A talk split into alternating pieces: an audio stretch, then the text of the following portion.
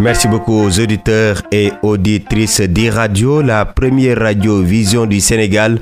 Bienvenue dans votre rendez-vous avec l'histoire, une présentation de Migi Maram De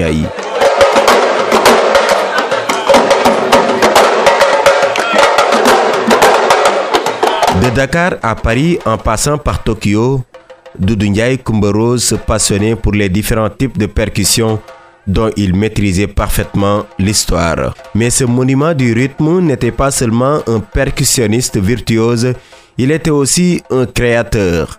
Doudou Ndiaye ce célèbre maître tambour que l'UNESCO a classé trésor humain vivant est à l'honneur dans ce numéro de la semaine de votre rendez-vous préféré, le Sénégal dans l'histoire. À ce monument de la culture sénégalaise avait reçu un don de Dieu et il l'a pleinement Oui, Migi Mahamdai, quand Doudou Rose tapait sur son tambour, c'était avec tout son être qu'il faisait sortir le rythme du sabbat. Chef tambour hors du commun, l'homme c'est toute une histoire de la percussion. Doudou Rose est issu d'une famille de griots Wolof. Si ses arrière-grands-pères étaient tous des percussionnistes, son père, Elage Ibrahim Ndiaye, rejette la musique et exerce le métier de comptable. Il lui était donc interdit de jouer du tambour. Alors bien malgré lui, il apprend le métier de plombier qu'il exercera jusqu'en 1960. Mais dès l'âge de 7 ans, sa passion, ce sont toujours les tambours. Enfant, il en joue en cachette, quitte à faire l'école buissonnière. Face à sa détermination à pratiquer sa passion pour le tambour, il se forme auprès d'Elage Madasek. Quelques années plus tard, il est désormais en mesure de diriger un groupe de percussionnistes et il a aussi des idées pour moderniser la percussion. Une décision Awa qui n'est pas sans conséquence. Oui, Migi Maramdiaï, pour moderniser, Doudou Rose décidait de doubler certains instruments de l'ensemble.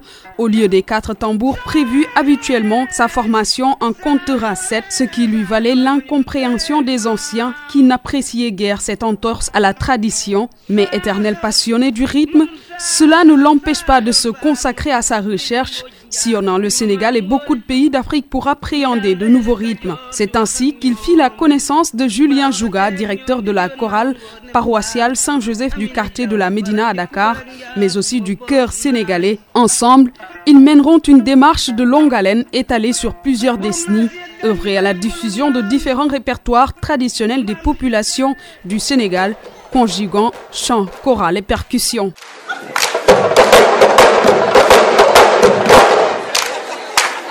Sa rencontre avec le président Sangor coïncidait aussi avec son ascension. Le premier président lui demandait alors d'africaniser les majorettes, le défilé de célébration de la fête nationale de l'indépendance. C'est ainsi que Doudou Rose conçut le rythme des majorettes et pour la première fois, des jeunes filles habillées en pagne traditionnelle défilent au son d'un imposant orchestre de sabbat dirigé par le mathématicien des rythmes. Mais à Diop, sa contribution à la vie culturelle du Sénégal ne s'arrête pas là, n'est-ce pas? En effet, Migi Maramdiaye, dans un pays en pleine effervescence culturelle, Doudou Rose est nommé professeur de rythme à l'Institut national des arts de Dakar et chef tambour majeur du Ballet national du Sénégal qui attire des spectateurs prestigieux au nombre desquels figure Maurice Béjart en 1977.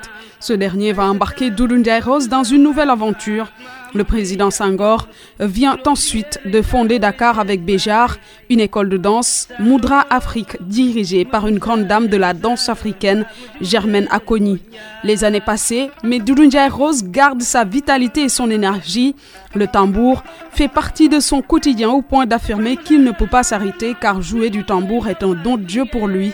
Décédé en août 2015 à l'âge de 85 ans, le maître tambour sénégalais a hissé au plus haut l'art du sabar sans crainte des métissages. Diop, merci d'avoir revisité la vie et l'œuvre de Doudou Ndiaye Kumba Rose. À présent, la dernière partie de votre rubrique Le Sénégal dans l'histoire, c'est la partie souvenir et c'est l'affaire de Serge Diop. Le fondateur de l'école de Djamal El Haji Abdoulaye Sissé, Diborom Djamal, né vers 1840 à Wanar dans la région de Kaolack, était un fin connaisseur de l'islam, dont l'apprentissage lui a valu un séjour en Mauritanie entre 1876 et 1800.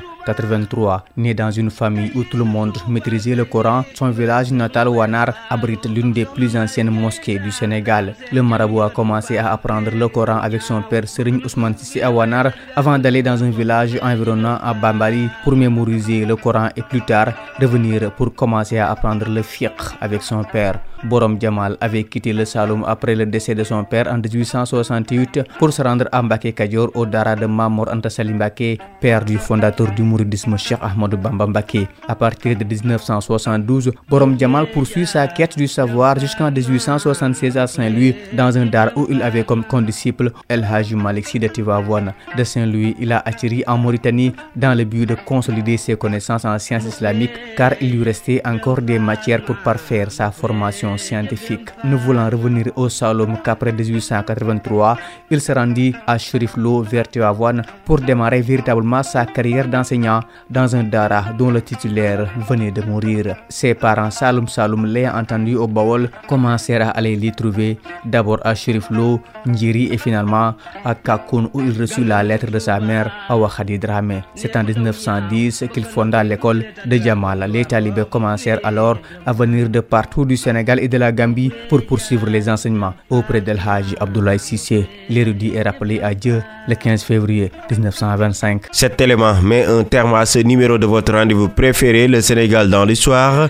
présenté par Migui Maramdiaye avec l'appui technique de Serigne Saludem. Rendez-vous demain pour un nouveau numéro, mais d'ici là, restez fidèles au programme des radios, la radio d'ici et d'ailleurs.